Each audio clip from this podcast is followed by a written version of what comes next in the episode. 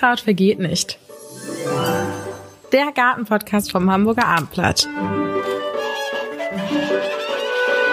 Mit Profigärtner Matthias Schuh. Herzlich willkommen zu einer neuen Folge von unserem Garten-Podcast. Vor mir sitzt unser Gartenexperte Matthias Schuh und neben mir mein lieber Kollege Jan-Erik Lindner. Heute wollen wir uns mit dem Thema Weihnachtsbäume befassen. Ein Thema, das wahrscheinlich jetzt in ganz vielen Familien diskutiert wird. Kaufen, leasen, Topf, abgeschnitten, wie nennt man das, äh, gefällt.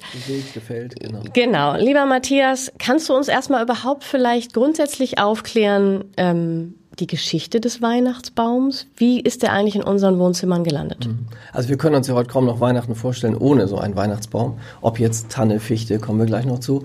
Ähm, das ist so, ja, gehört einfach dazu, wie das, äh, wie die, wie zur Kirche gehen ähm, zu Weihnachten oder wie Geschenke oder man hat so das Gefühl, so diese Christi Geburt, diese christliche biblische Geschichte, als hätte der Weihnachtsbaum schon da neben der Krippe gestanden. Das ist aber nicht so. Also es, es vermischen sich bei diesem Brauch, dass wir Weihnachtsbäume aufstellen, vermischen sich christliche und heidnische Bräuche.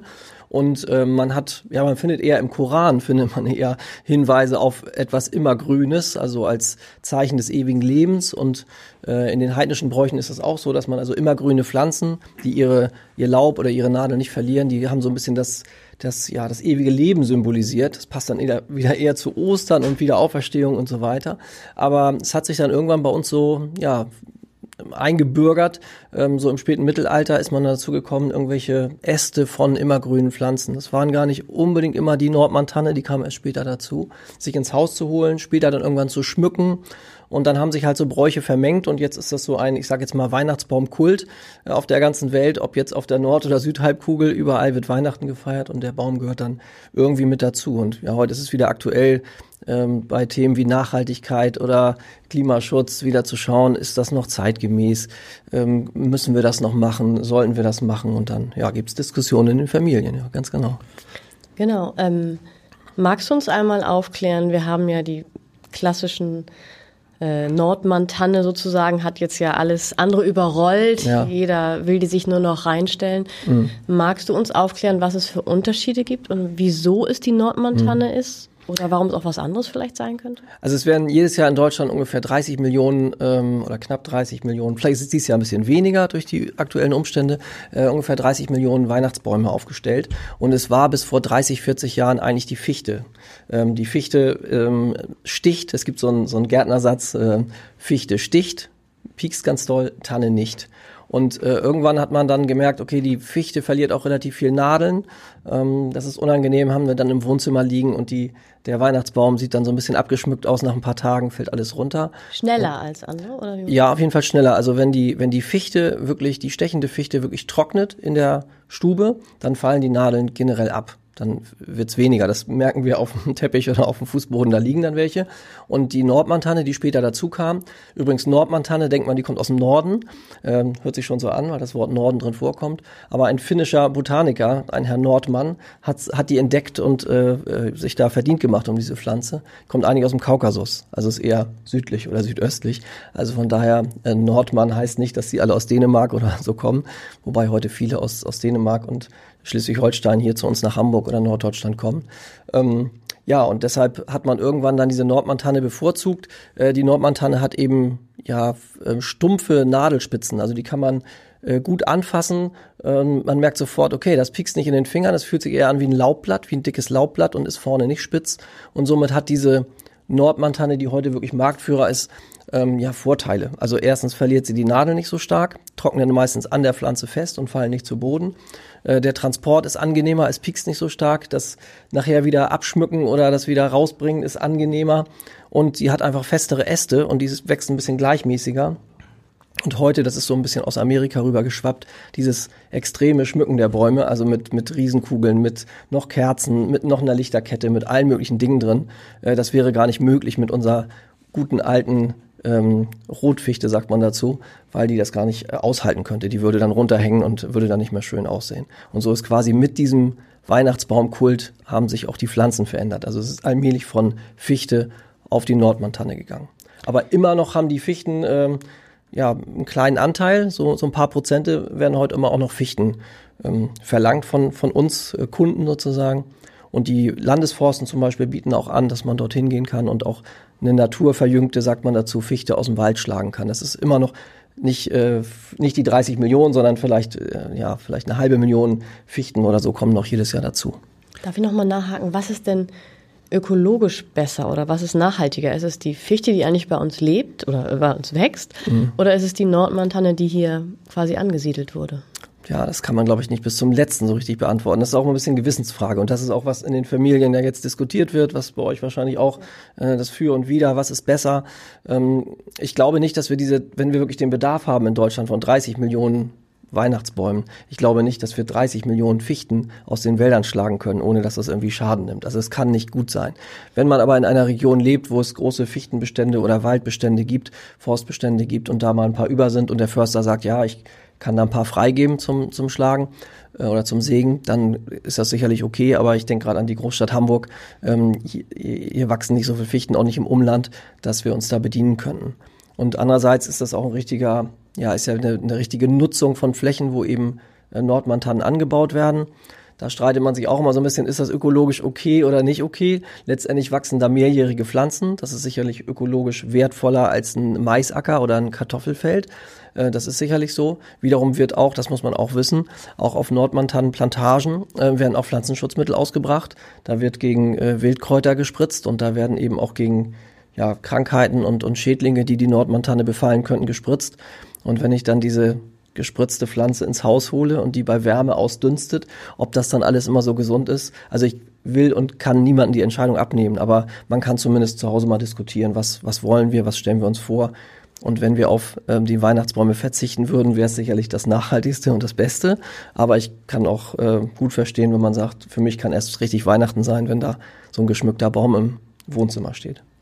Ich glaube auch, dass es jahrelang hat man es einfach irgendwie so gemacht, ne? dieser ökologische oder nachhaltige äh, Gedanke, der kommt jetzt äh, umso mehr auf.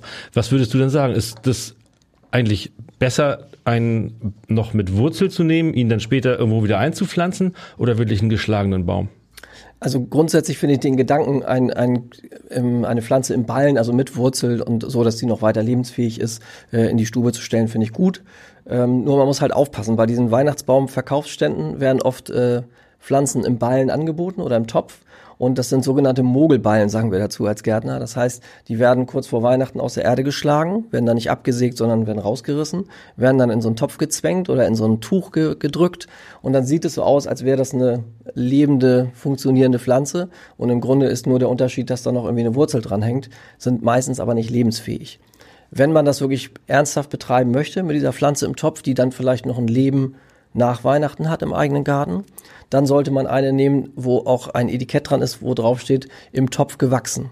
Also das ist das Entscheidende. Also einfach irgendwo raushauen und irgendwo reinstecken, ähm, das macht die Pflanze dann nicht, nicht lebendiger. Aber wenn die über Jahre im Topf gezogen wurde von einer kleinen Pflanze, immer wieder umgetopft wird, immer wieder versorgt wird und im Topf gewachsen ist, dann ist das eine nachhaltige Pflanze, sage ich mal so. Und äh, dann kann die auch weiterleben. Nur der das kann man oft auf den ersten Blick nicht erkennen. Deshalb ist es wichtig, wenn wir uns da informieren oder schauen, dass wir einmal äh, die Pflanze anfassen, die vielleicht so leicht etwas aus dem Topf ziehen wollen, dann merken wir nämlich, ist das eine, die im Topf gewachsen ist, gehen da Wurzeln unten raus, ist die wirklich dort äh, die letzten Jahre gepflegt und kultiviert worden oder ist die jetzt nur für den Verkaufszweck da reingedrängelt worden in so einen Ballen? Klingt aber auch so, als sei das eine Kostenfrage, ne? Das äh, genau. dürfte ja wahrscheinlich dann relativ hochpreisig sein, so ein Richtig. hochwertiges Teil zu kaufen. Also wenn wir wirklich im, eine im Topf gezogene und gewachsene Pflanze ähm, uns zulegen, dann ist das halt eine richtige Baumschulpflanze, die über Jahre gepflegt wurde, gedüngt wird, umgetopft wird, versorgt wird, vielleicht sogar geschnitten wird. Und dann äh, kostet die mindestens das Doppelte oder eher Dreifache von dem, was ein geschlagener Baum kostet. Aber das ist auch berechtigt, weil sich ja jemand oft mit dieser Pflanze beschäftigt hat. Und, und dann ist vielleicht noch ganz wichtig zu sagen, wenn man sich für eine Pflanze im Ballen entscheidet oder im Topf, im Topf gewachsen im, im besten Falle, dann darf die Pflanze nicht lange im Wohnzimmer bleiben. Gut, es ist jetzt durch die aktuelle Situation vielleicht so, dass die Wohnzimmer etwas kühler sind als in den Vorjahren und die Fußbodenheizungen nicht ganz so hoch gedreht werden, das kann sein. Aber wir können uns vorstellen, normalerweise würde die Pflanze in der Baumschule oder im Garten irgendwo stehen oder wachsen und würde den ganz normalen Winter durchleben. Also mit Minustemperaturen, mit einer relativ hohen Luftfeuchtigkeit, ähm, wie, so wie es halt draußen aussieht. Und wenn wir die reinholen, haben wir genau das Gegenteil. Wir gaukeln also dieser Pflanze einen Hochsommer vor. Warme Bodentemperaturen, geringe Luftfeuchtigkeit, trockene Luft äh, und all solche Sachen. Und die Pflanze möchte dann gerne eigentlich ihre Winterruhe äh, durchleben und kriegt dann äh, Verhältnisse wie am Äquator von uns geliefert und würde dann gerne wachsen wollen. Deshalb darf diese Zeit des im Wohnzimmer stehens, die muss sehr kurz sein. Also da würde ich raten, wirklich am 24. vormittags reinholen und am besten am 27. wieder raus. Also am besten keine Woche im Haus stehen lassen. Also nicht warten, bis alle Nadeln runtergefallen sind und dann äh, versuchen, die noch zu, zu reanimieren. Nee, das wird nicht funktionieren. Also wir müssen dann schon sehen, dass die relativ zeitig wieder rauskommt. Gilt natürlich insbesondere für, für die mit diesen Mogelballen. Also die können im Grunde nur ja, ein paar wenige Tage im Wohnzimmer stehen. Insgesamt hast du Tipps, wie man mit einer Pflanze im Ballen dann anders umgehen soll, damit sie möglichst lange hält, außer jetzt drei Tage nur drin lassen? Also ja, also wie gesagt, das ist, es, wir kommen nicht drum rum, die nur relativ kurz im Haus zu halten und ja. dann muss sie raus und äh, wenn das Wetter das zulässt, äh, dann ich sag mal nach Weihnachten zwischen Weihnachten und Neujahr, dann am besten gleich in die Erde pflanzen. Aber so eine im Topf gewachsene ist natürlich auch schon jahrelang in dem Topf und die hält es auch noch ein paar Wochen in dem Topf aus. Also aber die sollte dann wirklich auch schleunigst entweder in den Garten gepflanzt werden oder eben, wenn man ganz nachhaltig sein möchte, dass man die vielleicht noch mal wieder in einen größeren Topf pflanzt dann im im Winter oder im Frühjahr und die weiter vielleicht irgendwo im Garten im Topf weiter kultiviert, um sie vielleicht nächstes Jahr dann wieder reinzuholen. Also die Option gibt's ja auch noch. Entweder jedes Jahr hat man einen neuen Baum im Garten stehen und dann hat man irgendwann ein Fichtengrundstück oder Tannengrundstück. Oder man sagt eben, ich kann mehrere Jahre diese eine Tanne äh, wieder verwenden und die wieder reinnehmen. Da muss sie allerdings im Topf bleiben. Also sie soll dann nicht in, äh, vor jedem Weihnachtsfest wieder aus der Erde geschlagen werden, sondern dann würde ich sie wirklich im Topf lassen.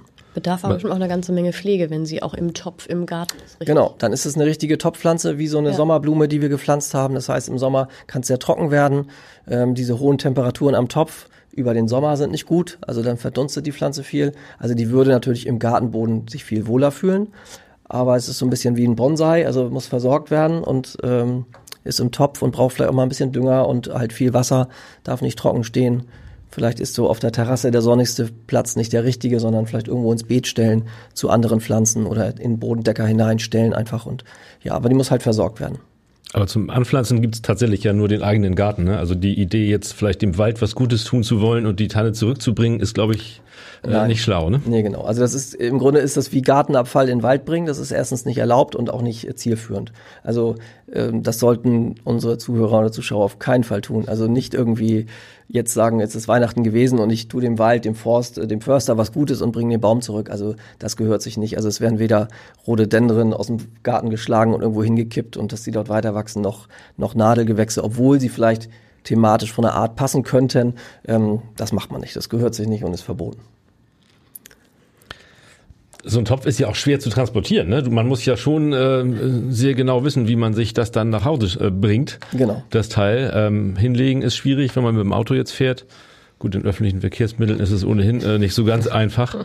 Richtig. Ähm, Gibt es da irgendwie einen Tipp, den du hast? Kann man sich was liefern lassen? Ja, man kann das auch liefern lassen. Also Gärtnereien bieten das natürlich an, aber wir reden dann auch immer über Kosten. Also äh, erstmal ist der, die Anschaffung natürlich viel teurer und ich sag mal, jede äh, Gärtnerei, gerade jetzt hier in, in Schleswig-Holstein, das große Baumschulgebiet, da gibt's viele Gärtnereien, die das auch anbieten und man ruft dort an und sagt, ich hätte ganz gerne im Topf gewachsene Nordmantanne jetzt als Beispiel und dann wird die geliefert. Die Lieferung muss natürlich bezahlt werden, ist klar. Aber wenn wir ja so ein bisschen nachhaltig und so ein bisschen, wenn man vielleicht sowieso vorhatte, sich eine Tanne oder eine Fichte oder ähnliches in den Garten zu pflanzen, ist das ja vielleicht ein Anlass zu sagen, das mache ich kurz vor Weihnachten, dann dient diese Pflanze ein paar Tage zum Weihnachtsbaumschmuck und dann kommt sie in meinen Garten und ich hatte das vielleicht sowieso vor. Dann ja, sind die Kosten vielleicht besser zu ertragen und man sagt, ja, das hatte ich sowieso vor, das mache ich jetzt mal. Genau.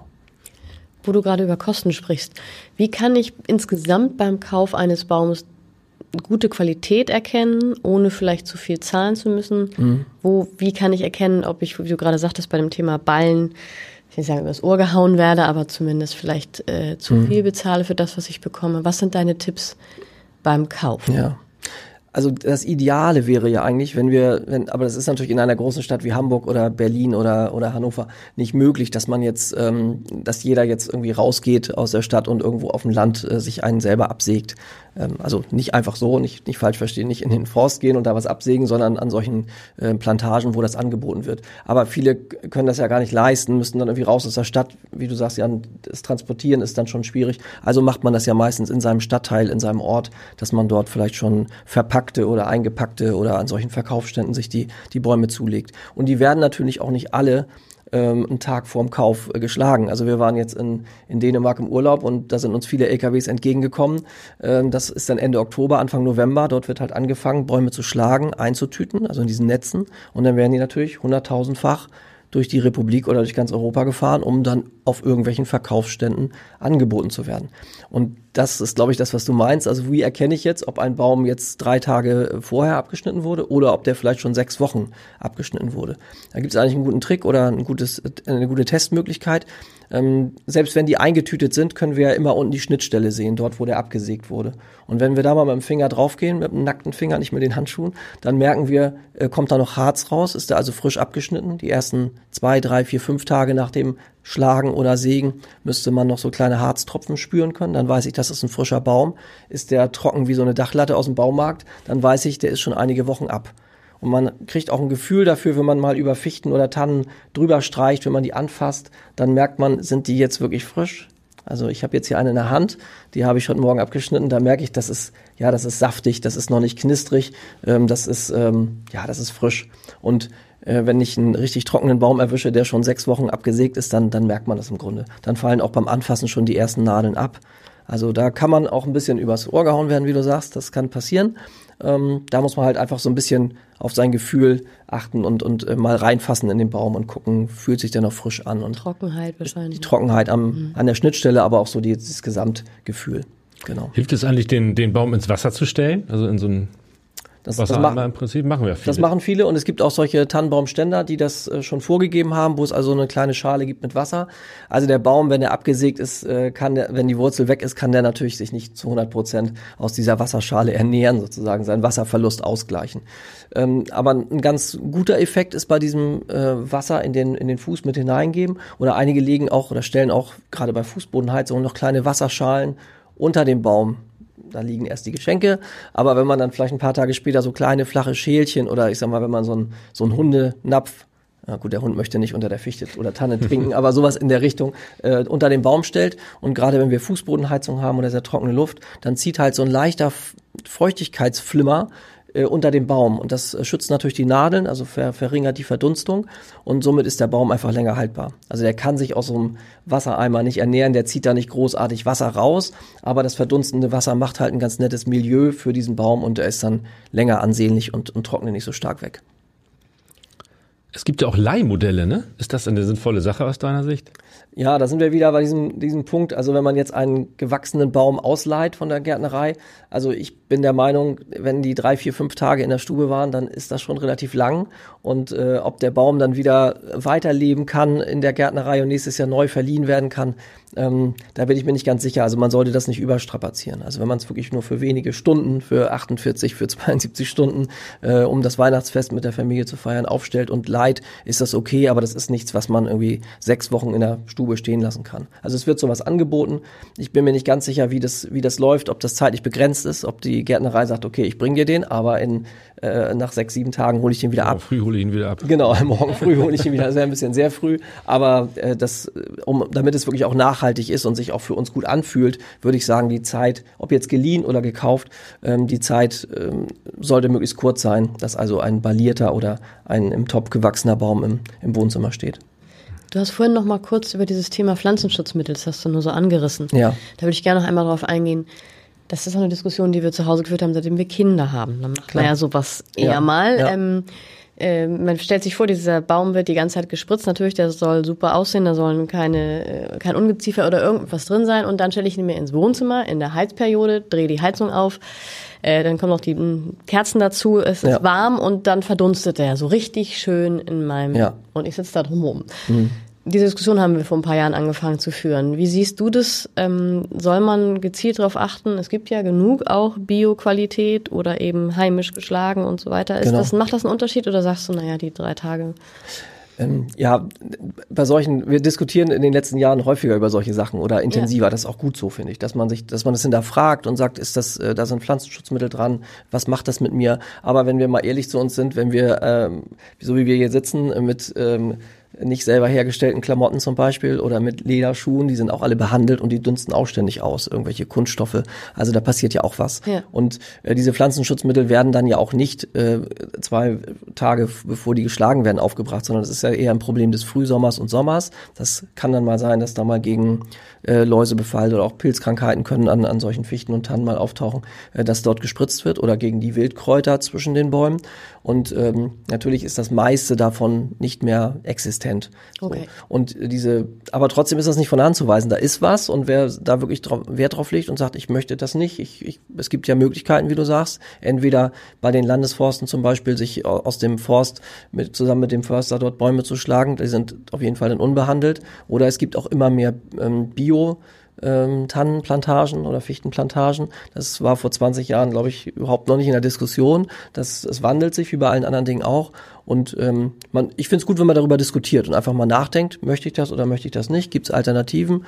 Ähm, die meisten haben sicherlich bis vor ein paar Jahren überhaupt über sowas nicht nachgedacht. Und kann man ja mal so in den Raum stellen und dann muss jeder entscheiden, äh, nehme ich das so hin, finde ich das vielleicht sogar lächerlich mit diesen Ausdünstungen und sag, komm, äh, wir leben in der Stadt, da sind, kommen die Abgase durchs Fenster, ähm, es ist mir egal oder ist mir das wirklich wichtig? Und wie du sagst, mit Kindern hat man da, ist man noch ein bisschen sensibler geworden oder auch mit, mit Haustieren, wenn da der Hund und die Katze da um den Baum streicht und da dran rumleckt oder vielleicht mal einen Ast ankaut, möchte ich das oder möchte ich das nicht? Und ja, wenn man weiß, dass es Alternativen gibt, dann ähm, kann man ja auch andere Entscheidungen treffen. Alternative künstlicher Weihnachtsbaum dünstet wahrscheinlich noch mehr aus, schätze ich einfach mal. ja, kann ich jetzt nicht belegen, aber ich gehe mal davon aus. Also da sind ja dann Weichmacher drin und diese Kunststoffe und da ist ja auch Kunststoff und Metall und verschiedene Kunststoffe zusammengesteckt. Also ja, ich würde mal sagen, vor 20 Jahren hat man das noch als, als äh, gut dargestellt und gesagt, ich habe einen Baum, der ist, den kann ich jedes Jahr wiederverwenden. Den falte ich zusammen wie so einen Regenschirm, leg den auf den Dachboden und wenn es Weihnachten wird, hole ich den wieder raus, klappe den auf. Hört sich eigentlich ganz gut an. Ähm, ja, nur die müssen irgendwie hergestellt werden. Das ist dann auf die Lichterkette schon gleich mit drin und wie gesagt, relativ viel Kunststoff und relativ viel Ausdünstung und relativ viel Weichmacher und ja, und ich, ich persönlich, also es kann jeder machen, was er will, aber ich persönlich finde auch diesen, diesen Tannen- oder Fichtenduft beim Aufstellen, beim Schlagen. Ähm, wir machen es so, dass wir den ja einen Tag vorher dann, also draußen liegen lassen, wenn wir schon vorher einen haben auf der Terrasse und dann auf den, auf den Fuß machen, auch auf der Terrasse und dann durchs große Fenster, also wir haben so eine, eine Terrassentür, dann wird der da durchgezogen und dann riecht es halt wunderbar nach, nach, ja, nach Wald, nach äh, feuchten Nadeln und äh, das kann so ein Kunststoffbaum irgendwie nicht so richtig liefern. Deshalb würde ich, wenn ich mich dafür entscheide, eigentlich immer für einen lebenden oder ein Baum, der gelebt hat, zumindest entscheiden. Die Ökobilanz ist, glaube ich, auch deutlich äh, vorteilhaft, wenn du das so machst. Ich, ich, ich kann es nicht richtig in Zahlen belegen, aber ich, ja. mein Gefühl sagt mir, dass das, dass das besser ist. Ja, und dann ist ja auch noch ein Aspekt, äh, wie weit äh, ist der Baum gereist, ne? wie weit ist der gekommen. Also wenn der in Schleswig-Holstein, in Dänemark werden relativ viele Nordmantanen angebaut und äh, wenn die dann durch die ganze Republik gefahren werden und hin und her, das muss man auch alles mit einrechnen. Deshalb ist natürlich ganz charmant, wenn man die Möglichkeit hat, fast in jedem kleinen Ort äh, im Umkreis von Hamburg, sage ich mal, gibt es solche äh, Tannenplantagen und dann, wie man das mit Obst und Gemüse auch machen sollte, beim ja regional äh, so ein bisschen einzukaufen, vielleicht sogar, dass man das fußläufig nach Hause bekommen kann. Du hast den Transport angesprochen, also wenn man dann mit öffentlichen Verkehrsmitteln ähm, dann mit, mit so einem Tannenbaum oder Weihnachtsbaum durch die Gegend reist, ist, macht man sich auch nicht nur Freunde. Aber so auf dem Dorf ist es ganz, also bei uns zum Beispiel ist es ganz niedlich. Wir wohnen direkt neben einer solchen ähm, Tannenbaumplantage und man sieht dann am Wochenende Leute mit dem Bollerwagen, mit dem leeren Bollerwagen hinfahren und dann ähm, oft so ein bisschen glühweinselig wieder zurückkommen mit dem, äh, mit dem Baum und der ganzen Familie und das ist irgendwie auch ein schönes Erlebnis. Nicht nur das am Weihnachtsbaum sitzen, sondern auch das Weihnachtsbaum schlagen oder besorgen. Es muss ja nicht stressig werden, wird es bei den meisten sicherlich, aber es kann auch ein schönes Vergnügen einfach sein. Große Frage ist immer, wie, ähm, wie voluminös und wie groß darf der überhaupt sein? Da gibt es ja auch gerne mal Diskussionen Diskussion, vor Ort. Wie genau. Und wie breit, ja. genau. Ja, ich kann eine kleine Anekdote vielleicht noch erzählen. Ich habe auch schon Leute gesehen, die äh, Pärchen, die Händchen haltend in die Plantage reingegangen sind und gemeinsam einen Baum aussuchen wollten und nachher mit 30 Meter Abstand voneinander wieder zurückkamen und keinen Baum dabei hatten und äh, grimmig geguckt haben. Also ähm, ja, das ist manchmal ganz spannend, wie sich das dann so verhält bei dem Aussuchen von Weihnachtsbäumen. Aber ich finde so dieses ähm, also wir, so machen wir das, das muss jetzt nicht der perfekte Baum sein, das ist ja mehr so diese Symbolik. Und ähm, jeder Baum ist ähm, abgesägt worden. Und ich finde, wenn er dann abgesägt wurde ähm, und wir ihn in die Wohnzimmer stellen wollen, dann ähm, ja, sollte man auch so ein bisschen Respekt vor der Kreatur, sage ich jetzt mal, vor der lebenden Pflanze haben und sagen, komm, egal ob du jetzt zwei Spitzen hast oder irgendwelche schiefen Äste, du machst uns Freude, äh, du Weihnachtsbaum, du Fichte, du Tanne. Ähm, und äh, ja, dann sollte man die so ehren und schätzen, wie sie, wie sie halt daherkommt. Und dann sollte man nicht streiten darüber, ob die jetzt besonders schön ist und in diesem Jahr besonders toll ist oder so dünn ist oder irgendwas. Wie haltet ihr das? Wir haben alle Kinder, äh, echte Kerzen oder ja, genau. Lichterketten? Also bei uns zu Hause Lichterkette, eigentlich schon immer, also, also ja. Der Hund, äh, oder? Ja, die Kinder eigentlich so also. auch, ne, anfangs so. Und ja, und es ist halt auch immer ein bisschen äh, ja, risikobehaftet, sage ich mal so. Also meine Eltern, die äh, haben dann häufig noch echte Kerzen, aber die muss man ja wirklich in Beaufsichtigung haben. Also da muss man ja anmachen und dann ist es auch so, wenn man diese das ist auch so was, was oft vergessen wird bei, bei den echten ähm, Kerzen. Wenn man die anmacht, haben die ein gewisses Gewicht und, und stehen im Baum oder hängen im Baum. Und wenn die abbrennen, werden sie leichter. Also das heißt, das Wachs brennt weg und die, das kann sein, dass sich der Ast dann hebt und dann äh, unter einen anderen Ast kommt und dass die Flamme dann irgendwie diese äh, Äste entzündet. Also das ist immer ein bisschen gefährlich. Also es ist wunderschön und es macht unheimlich viel Stimmung. Es ist eine tolle Atmosphäre mit echten äh, Kerzen, aber im Grunde darf man das Wohnzimmer dann nicht verlassen. Also da muss man wirklich dabei bleiben und also bei uns ist es die elektrische Lichterkette.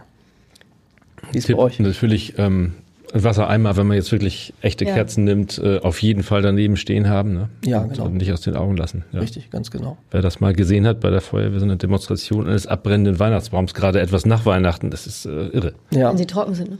Ja. ja. Genau, es wird ja auch häufig gewetteifert, äh, gab es ja auch schon in Filmfunk und Fernsehen hätte ich fast gesagt, so Aufrufe, wer hat am längsten seinen, seinen Weihnachtsbaum Baum im Haus stehen und dann nach Ostern und Pfingsten und die waren dann immer noch da. Und dann ist natürlich das Risiko immer größer. Also deshalb wäre ich auch dafür, ob echt oder unecht oder ob Topf oder nicht Topf, also die, die Zeit des Weihnachtsbaums äh, möglichst kurz zu lassen, äh, auch um das Risiko zu minimieren, gerade mit echten Kerzen. Also mit jedem Tag, wo die Fichte, die Tanne weiter trocknet, äh, ist das mit den Kerzen natürlich immer gefährlicher.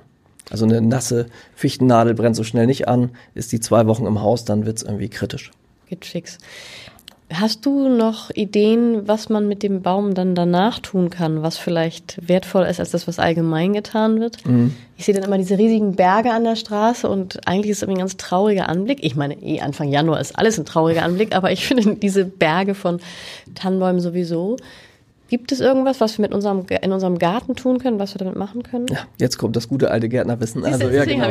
ja, genau. Und gerade wenn die, äh, wenn die halt noch nicht total, also wenn die Fichte gerade noch nicht komplett ihre Nadeln verloren hat, sondern wir relativ zügig den Baum wieder aus der Stube holen, dann sind das ja wirklich noch knackig grüne Zweige und ähm, ja, die Klimaveränderung äh, hat das, spielt uns da in die Karten. Ähm, meistens kriegen wir so richtige Frostperioden, also richtig mit Dauerfrost ja erst nach Weihnachten. Und äh, wir können also mit diesen abgesch wir können den Weihnachtsbaum dann quasi zerlegen mit der Astschere und Äste und Stamm vielleicht voneinander trennen und können mit diesen Ästen äh, nochmal die eine oder andere empfindliche Rose oder Hortensie schützen, weil meistens hat es bis Weihnachten keine nennenswerten großen Fröste gegeben und äh, können die halt noch nutzen, um, um unsere Stauden oder eben solche Gehölze wie Rosen oder Hortensien so ein bisschen zu schützen, dann vor dem kalten Ostwind, also die Verdunstung verringern, in, quasi indem wir da so ein paar Zweige reinstecken. Also das muss nicht immer nur an die Straße geworfen werden.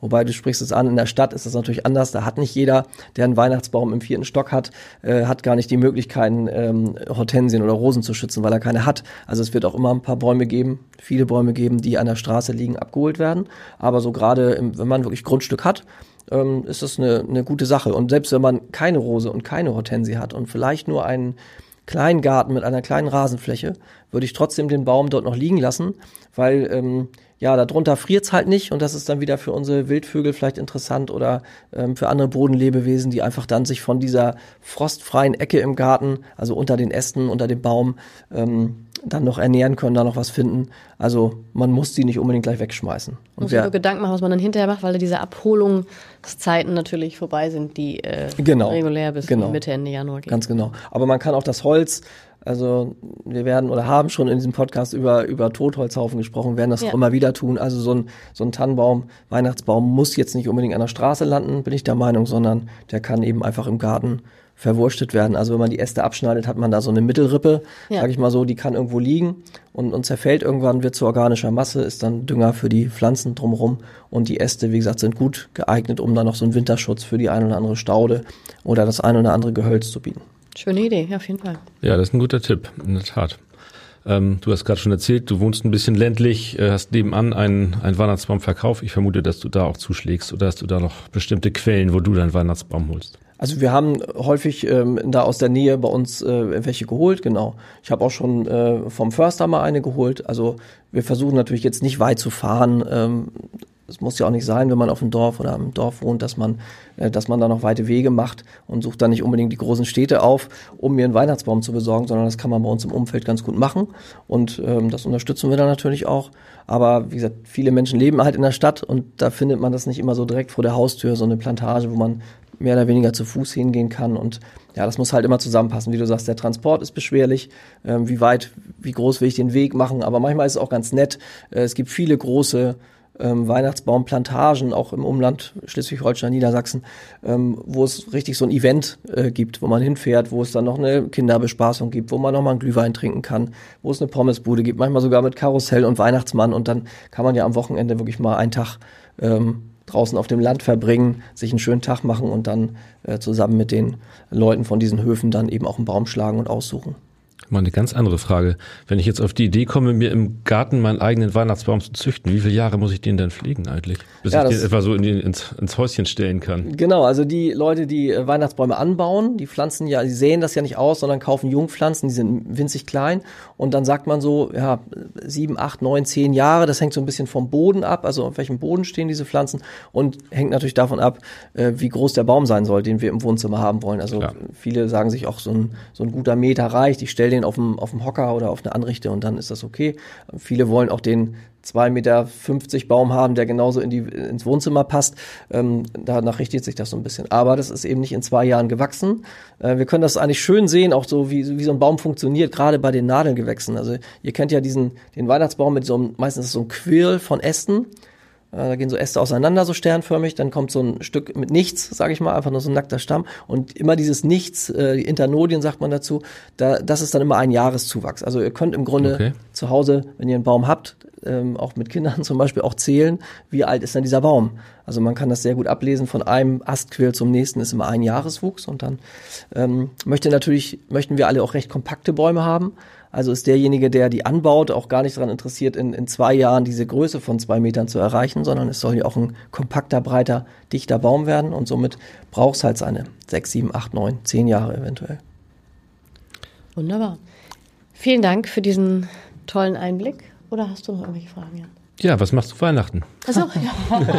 ja, das ist eine gute Frage. Die, ich beantworte die und stelle die natürlich euch natürlich auch. Also wir sind da sehr familiär. Also wir äh, sind Heiligabend zusammen mit der Familie, wie das oft so ist. Dann hat man ja Eltern, Schwiegereltern so ein bisschen äh, ein Tag hier, ein Tag da. Also nicht, wir sind dann nicht mit 25 Leuten am Heiligabend, sondern ähm, sind dann mal hier, mal da. Aber die Weihnachtstage werden schon mit der Familie verbracht. Wir sind also zu Hause mehr oder weniger Verwandtschaft wohnt relativ kompakt bei uns zusammen. Von daher werden wir da unsere Zeit verbringen.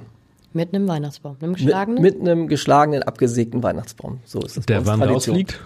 Der bei uns äh, relativ früh ausfliegt. Also bis Silvester steht er da nicht. Also irgendwann oh. zwischen Weihnachten und Neujahr geht er dann auch wieder raus. Nicht drei Könige, wie das so. Die ja, ist ja auch so ein Brauch. Ja, ähm, ja ähm, machen nee. wir nicht. Also ich versuche das immer möglichst kurz zu halten. Und dann, also auch wenn es kein Ballen ist bei uns, aber dann ähm, kann ich den auseinandernehmen. Wir haben Pferde, die fressen übrigens sehr gerne an diesen, an diesen Fichten und Tannennadeln. Ähm, das ist ja auch nochmal ein Tipp vielleicht, dass man das einfach rauslegt. Wenn man äh, Tiere hat, also Schafe oder äh, Pferde, fressen da sehr gerne an diesen Nadeln. Ätherische Öle sind auch manchmal ganz gesund, gerade im Winter, kennen wir vom Erkältungsbad. Und, ähm, und wenn der Baum einfach nur da liegt, ist er manchmal auch Unterschlupf eben für, für Tiere, für Vögel und so weiter. Wunderbar. Jetzt weiß ich aber noch nicht, wie du Weihnachten feierst. Achso, ja, wir diskutieren gerade noch, ob es der geschlagene oder der Topfbaum wird. Ich gebe mir noch eine Woche Zeit, dann werden wir es sehen. Ähm, aber genauso wie du sagst, klassisch, kleine Familie, vielleicht nicht so großer Baum dieses Jahr und ähm, dann ab in den Schnee. Und ihr? Bei uns gibt es den geschlagenen traditionell. Der kommt aber dann direkt aus der Plantage von einem netten okay. kleinen äh, Kartoffel- und, und Tannenbaumhof im, im Landkreis Harburg und den schnalle ich mir dann aufs Dach vom Auto und wird dann nach Hause gebracht und Fliegt aber auch relativ zeitig raus, weil wir nach Weihnachten auch nochmal das, äh, die Stadt verlassen für ein paar Tage. Na, sehr schön. Ja. Frohe Weihnachten. Frohe Weihnachten. Genau. Weitere Podcasts vom Hamburger Abendblatt finden Sie auf abendblatt.de slash podcast.